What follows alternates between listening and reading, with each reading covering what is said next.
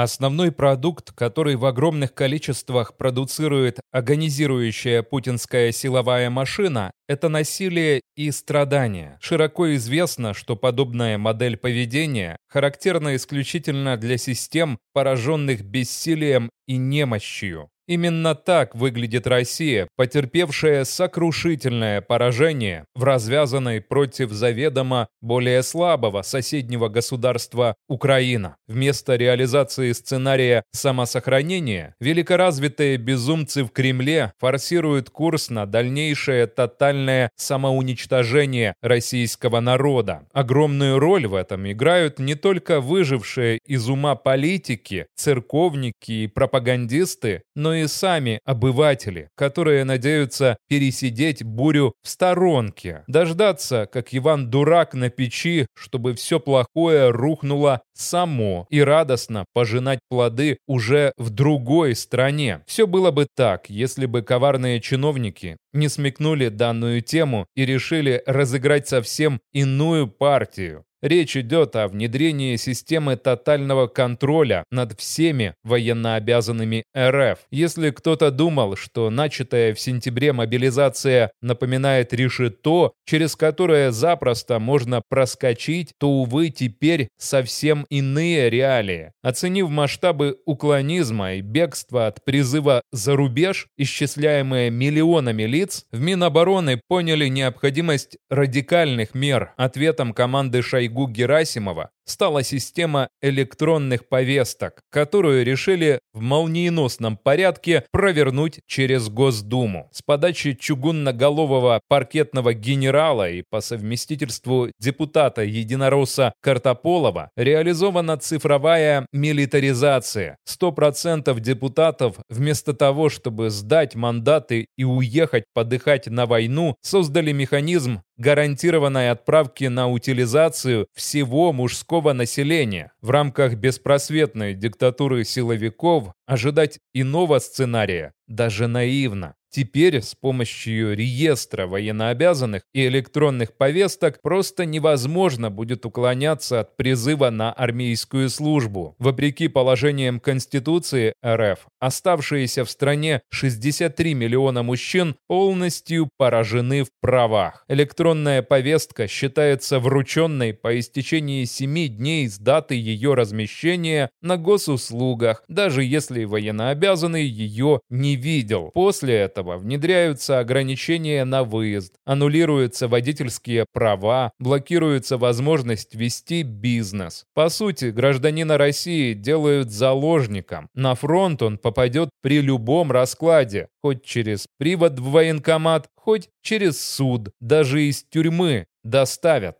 Картополовщина – высшая степень озверения чиновничьей машины, переход ее в режим антинародного катка, так сказать, убить всех, чтобы смыть позор с Путина и его банды. К слову, Картополов один из ключевых виновников краха СВО. Генерал из сирийской плеяды отметился как в западном, так и в южном военных округах. Известен лишь тотальным воровством и некомпетентностью. Теперь все это вылазит катастрофой, потому из него делают жупел войны. Голозадый ястреб предлагает призывать на службу до 30 лет. Почему бы и нет? Когда подыхают другие, легче удерживать власть. Кстати, для данной цели у Кремля тоже имеются особые инструменты. Дополнительная мобилизация 500 тысяч человек в ближайшие месяцы нужна не только с целью восполнить двухсотых на фронте. Шойгу планирует демобилизовать с фронта тех, кто отвоевал полтора года. Счастливчики теперь возвращаются, и вместе с ними ужасы спецобосрации разъедутся по всей России. Здесь стоит коснуться нашумевшего видео, с обезглавливанием бойца вооруженных сил Украины российским военным. Расчеловечивание российских военных достигло уровня боевиков ИГИЛ. Роспропаганда таким образом пугает не столько ВСУ, сколько самих россиян. Ведь без работы дембеля звери СВО не останутся. Выжив в аду, они теперь беспрекословно будут отлавливать и отправлять других на убой. Фабрика зверья постоянно нуждается в расходном людском материале. А значит, в России не будет семей, которых не опалила бы война.